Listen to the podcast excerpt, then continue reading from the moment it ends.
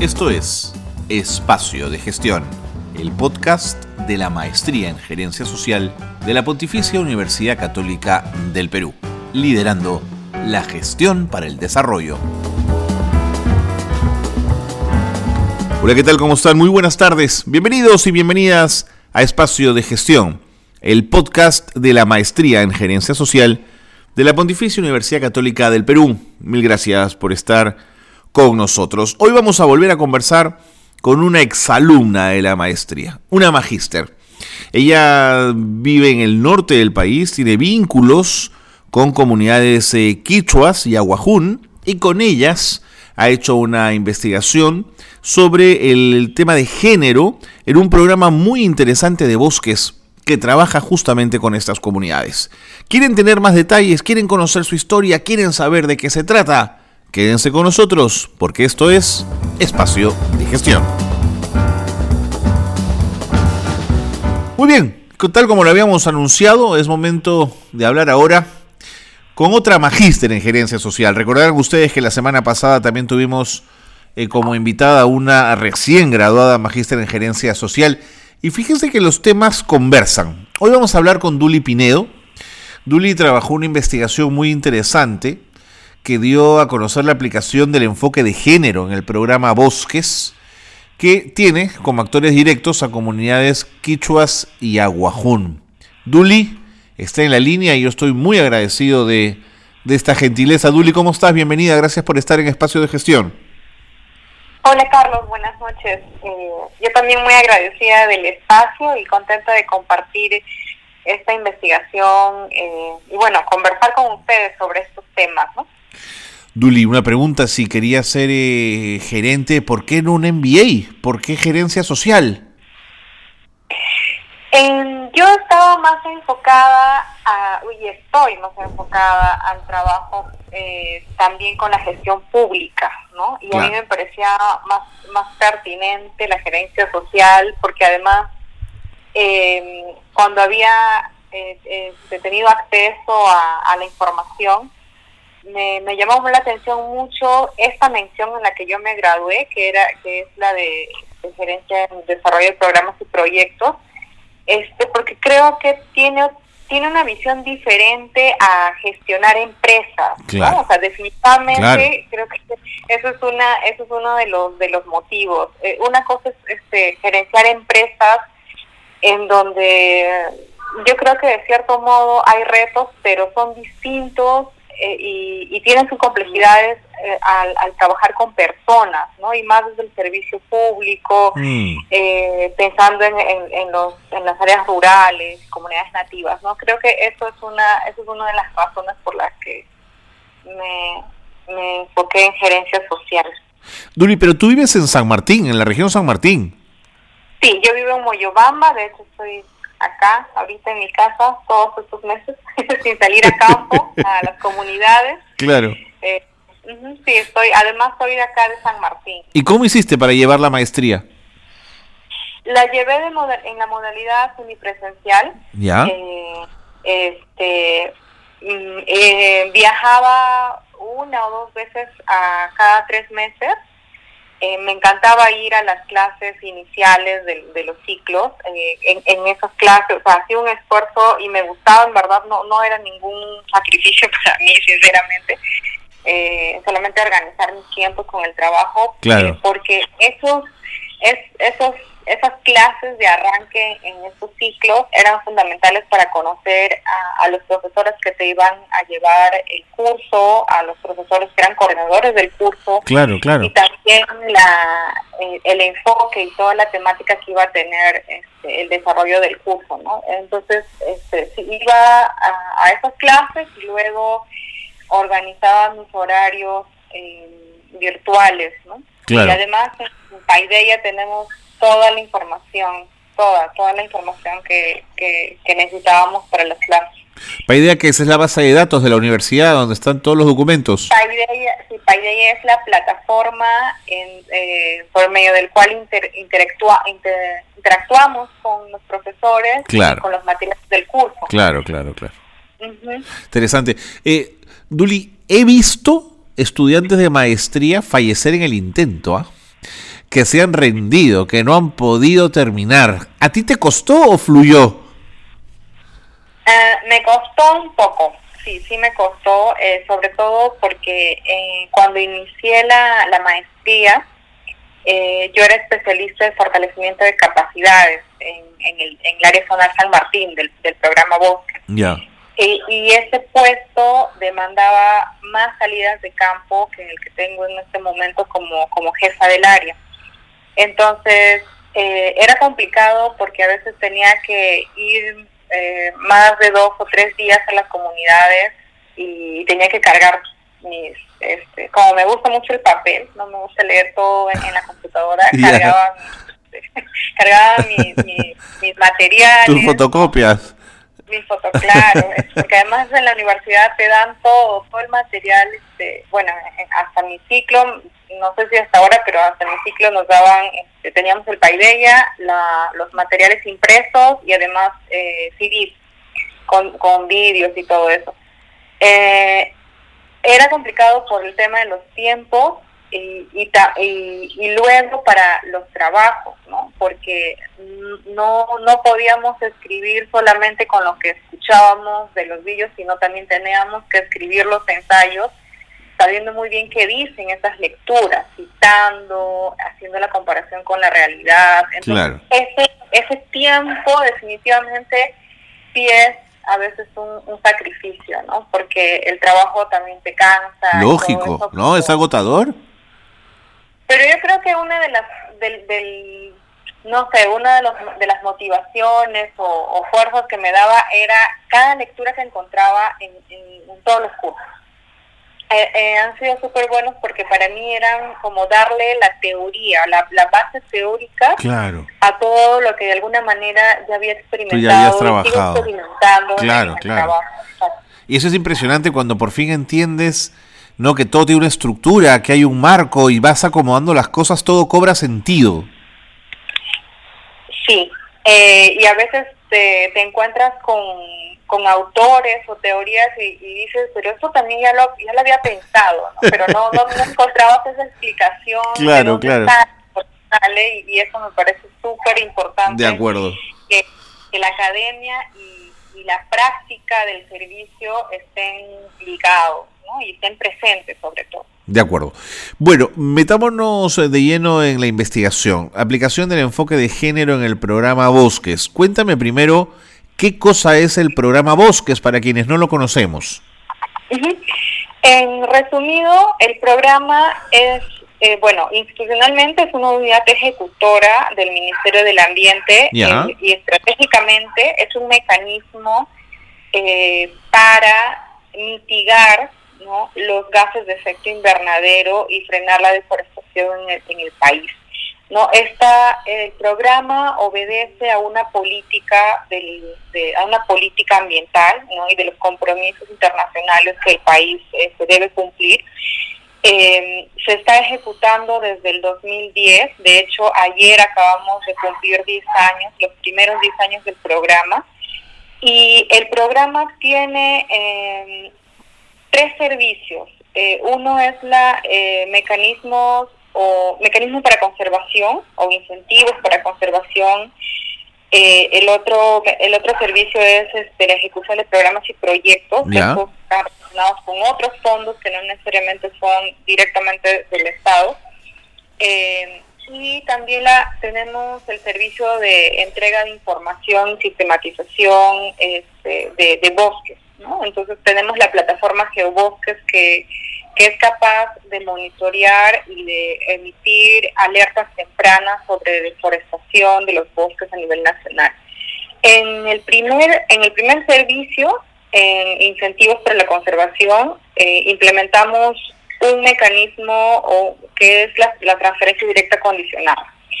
Entonces, eh, la transferencia directa condicionada TDC eh, está vinculada principalmente con comunidades nativas y campesinas y funciona, eh, me imagino que, bueno, se ha escuchado hablar de, de las transferencias condicionadas, ¿no? Y funciona como un convenio entre las comunidades eh, y el programa eh, o el Estado representado por el programa reciben un incentivo de 10 soles por hectárea de bosque. Y este incentivo es, plani a ver, es planificado por la comunidad en acompañamiento por el programa eh, para que eh, pueda ser invertido en actividades que frenen la deforestación y que también eh, pueda cubrir o se puedan gestionar algunas necesidades, la satisfacción de algunas necesidades de la comunidad. Ok. Para estos efectos, ¿10 soles por hectárea es mucho o es poco? Eh, depende, depende de la cantidad de bosque que tiene la comunidad. En San Martín, eh, nosotras eh, acompañamos a comunidades que tienen incentivos de 14 mil soles al año hasta comunidades que tienen 160 mil al año, por ejemplo. Entonces, y, y, acá tiene estas matices por el tamaño del bosque que la comunidad tiene para conservar y además por el número de familias también que, que tiene, ¿no? Entonces varía de acuerdo a esto y, y depende del tipo de, comunidad, es, es, mucho más importante el tema de la articulación con otras instituciones también del Estado, ¿no? Ahora, en el estudio de caso que tú revisaste, vinculaste una comunidad copal sacha, de Quichua, ¿no es cierto? Eh, que se encuentra en tercer año de convenio y una comunidad Shimpiyaku, mm, que son aguajunes. Ellos están en su primer año de convenio. ¿Por qué trazaste este puente? Mm, me interesaba conocer, eh, bueno, en este caso levantar la información y, y, analizarla desde la gerencia social, porque en principio las quichuas, las comunidades quichuas con las aguajunes tienen diferencias bien puntuales. Eh, la forma de su organización, la forma como se relacionan con el Estado es diferente. Entiendo, entiendo. Hay, hay, un, hay un acercamiento eh, mejor y más o menos, digamos, en algunos casos con las, eh, con las abojunes que con las quichuas. Entonces, era esto, ¿no? Con e, ese nivel de organización y además la forma de cómo se habían hecho las afiliaciones y cómo se habían elaborado los planes eh, de, gestión del incentivo, que así le llama el programa, o los planes de inversión más corto, este, para ejecutar este incentivo que les dan. Eh, porque habían, hay variables bastante importantes, como por ejemplo el tema de la participación de, las mujeres en la asamblea, eh, el tema del idioma, eh, y además que Copalsacha es, como es más antigua, eh, yo quería levantar información de que si hubo algún cambio respecto a cómo se realizaron estos procesos, tanto la afiliación al programa como la, la elaboración del plan, este, si había tenido alguna diferencia ya para hacerlo con Chipillaco. ¿no? Claro. Imagino, yo digo, ¿no? O sea, de lecciones aprendidas algo tenemos que cambiar. Claro, claro, claro. Eso me interesaba, ¿no? Hacer esta comparación o levantar esta información. Duli, me tengo que ir a la pausa, pero no te vayas a ir porque estamos eh, muy contentos de poder conversar contigo, de conocer esta experiencia fantástica, de acercarnos al programa Bosques y saber qué es lo que está pasando en la región eh, San Martín con el cuidado de nuestros bosques. Por favor, espérame un minuto, vamos a la pausa y seguimos aquí en Espacio de Gestión. Esto es Gerencia Social Noticias. Andrés Oneto, ejecutivo principal del Banco Interamericano de Desarrollo para América Latina, dirige su mirada en la sostenibilidad empresarial a través de la aplicación de criterios ASG ambiental, social y gobernanza. Así los inversionistas apuntan a empresas conscientes en el impacto de sus acciones en el medio ambiente. Ese alto nivel de sostenibilidad social implica temas como la continuidad laboral y su relación con proveedores y clientes. Recomienda que los directorios de las empresas sean responsables incorporando criterios ASG en la toma de decisiones y análisis de riesgo con el objetivo de lograr una organización sostenible en el tiempo. Y la Municipalidad de San Borja y la Dirección de Redes Integrales eh, de Salud del MINSA, la DIRIS, han firmado un convenio para implementar una farmacia institucional en la sede de la comuna. Aquí se ofrecerán eh, medicamentos genéricos a la comunidad desde el próximo mes de septiembre y se espera que esta red se implemente en otras municipalidades del distrito. En Antioquia, Colombia, 117 municipios dan clases por radio a través de la Escuela de Colores, una iniciativa para llevar contenido educativo en tiempos de pandemia. Este programa pedagógico es un eh, complemento a las clases a distancia y es emitido por 93 emisoras. Aquí la charla no la da un profesor, sino un grupo de actores que personifica escenas para dar a entender, por ejemplo, la historia de los números o los recursos naturales. Esta estrategia de gerencia social es parte de un programa de la gobernación de Antioquia para seguir con el proceso pedagógico tras el cierre de las escuelas. Y Comex eh, Perú, la ventanilla única de comercio exterior, ha ampliado su plataforma para que los usuarios de comercio exterior puedan hacer sus trámites digitalmente. La pandemia obligó a utilizarlo de forma intensiva y ahora con una nueva reglamentación se encuentra BUCE 2.0, el proyecto que busca la digitalización de todos los trámites de comercio. Lo que hace es establecer como un estándar el uso de firmas y documentos electrónicos, así lo explicó Rafael Zagnik, gerente de estudios económicos de Comex eh, Perú. Con este canal se amplían modalidades de pago electrónico como pagalo.pe. Esto fortalecerá el papel de las micro y pequeñas empresas. Hasta aquí las noticias de gerencia social que marcan la actualidad. Continuamos en el programa, qué bueno que se han quedado con nosotros porque Duli Pinedo está con nosotros. Estamos conversando con Moyobamba, ella está allí, ella vive allí y trabajó un tema de tesis eh, que lleva por nombre la investigación eh, que da a conocer la aplicación del enfoque de género en el programa Bosques, que tiene como actores directos a comunidades quichuas y aguajún. Duli, ¿por qué te interesó el tema de género? Porque habías descubierto en tu trabajo de campo que las brechas de género eran un problema, generaban una dificultad o por tu vocación feminista y tu compromiso de lucha por el tema de las mujeres? Em, las dos cosas, ¿no? Eh, el tema del enfoque de género a nivel de política pública eh, ha sido tan trastocada, ¿no? Eh, por por todos por todos los los, los este, grupos conservadores en el país que de cierta manera impactan en la forma de cómo se lleva a cabo la política, ¿no? En principio eso. Em, y luego, cuando iba desarrollando e, el, trabajo como especialista, em, no, yo de hecho empecé a trabajar a acompañar con eh, comités de mujeres artesanas. Ya. Y también con los comités o con las juntas directivas eh, de las comunidades que, que normalmente están lideradas por hombres.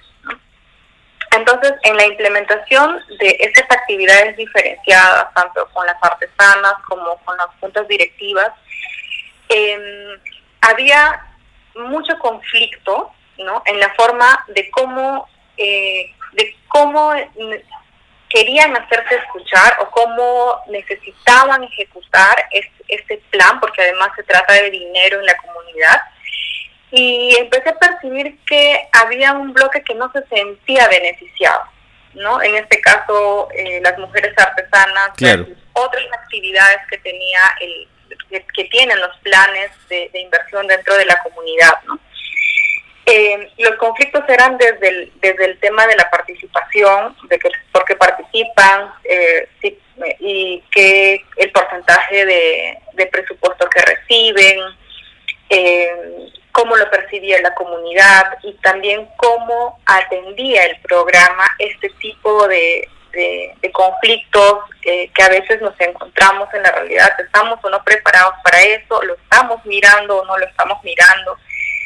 Y me, me parecía importante para mí también ahí separar lo que es, eh, en este caso, el activismo feminista en la, en la urbe, digamos, en la ciudad, y tener un enfoque eh, de género bien planteado para que se sienta que realmente el beneficio es colectivo. Claro, Entonces, creo que eso para mí ha sido fundamental.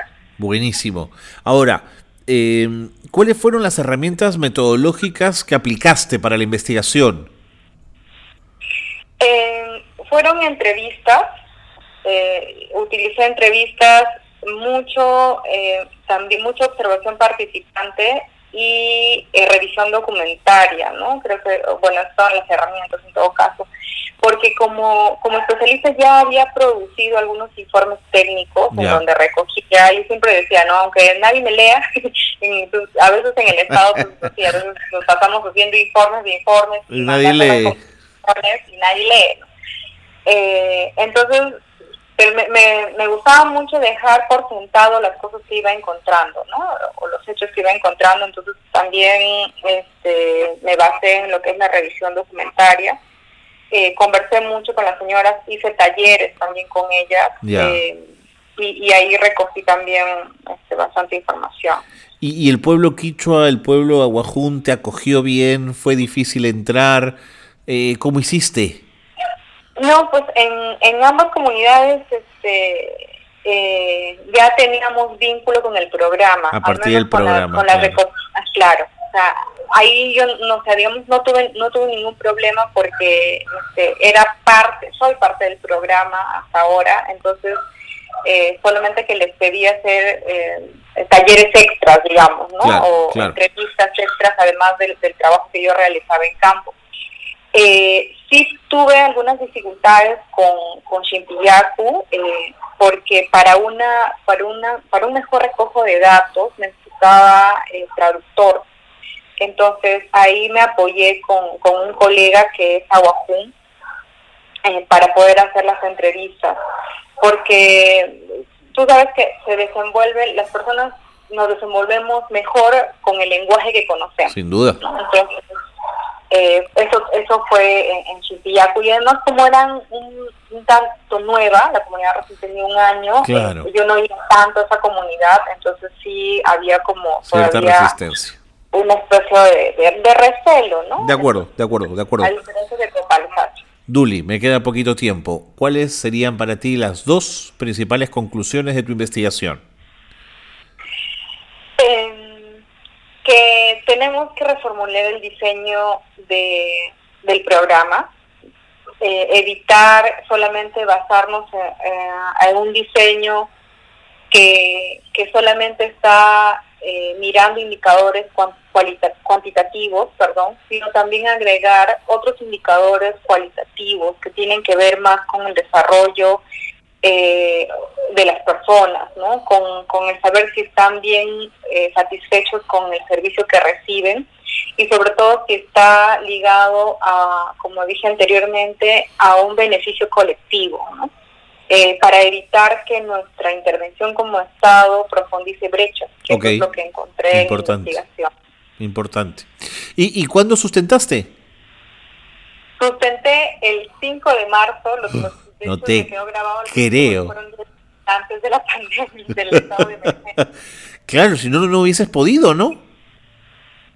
Sí, eso, eso también pensaba, ¿no? Eh, pero he visto que estaban sustentando eh, también por, eh, claro, videollamadas. Seguro que ya han implementado. La, sí, la universidad me parece que está eh, está preparada para asumir bastantes retos, me parece. Duli, si, los, si los ministros juran por Zoom, ¿por qué no lo haría, no es cierto, una universidad, una, una tesista, verdad?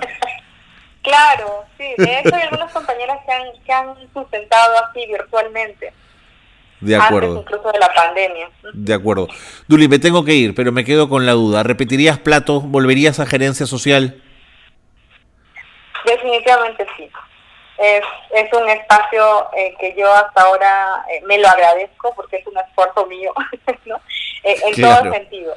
Eh, me, ha dado la oportunidad y, las herramientas para en este momento poder estar ejerciendo mi función como ahora como jefa del área regional San Martín y espero que en un futuro próximo tal vez jefa de algún proyecto relacionado al tema de desarrollo social.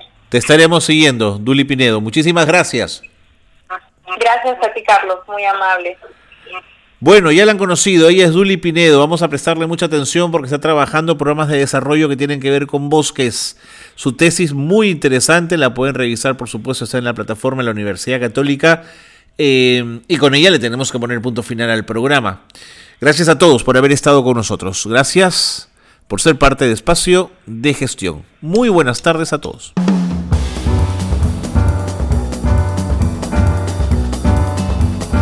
Hasta aquí una nueva edición de Espacio de Gestión, la gerencia social liderando la gestión para el desarrollo.